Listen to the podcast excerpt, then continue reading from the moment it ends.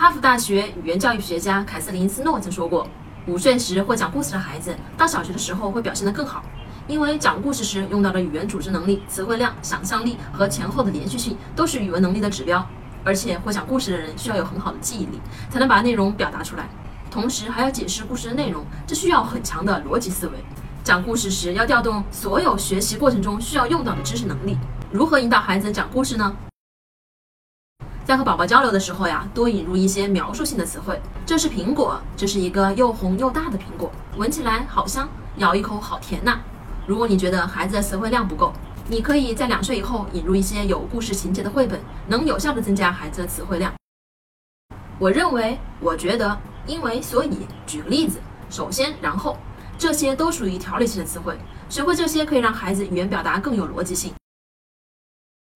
生动这个词的组成呢是生和动，有生命并能表达。为什么早教机做不到这点呢？因为人是有感情的。在读绘本时啊，父母可以通过声音的起伏呀，与孩子眼神交流啊。这些都是故事机做不到的，只有当你做给孩子看了，孩子才会学着去模仿，学着如何生动的去表达。今天的内容你学会了吗？我是不完美柚子妈妈，关注我，为你分享最有深度的育儿知识。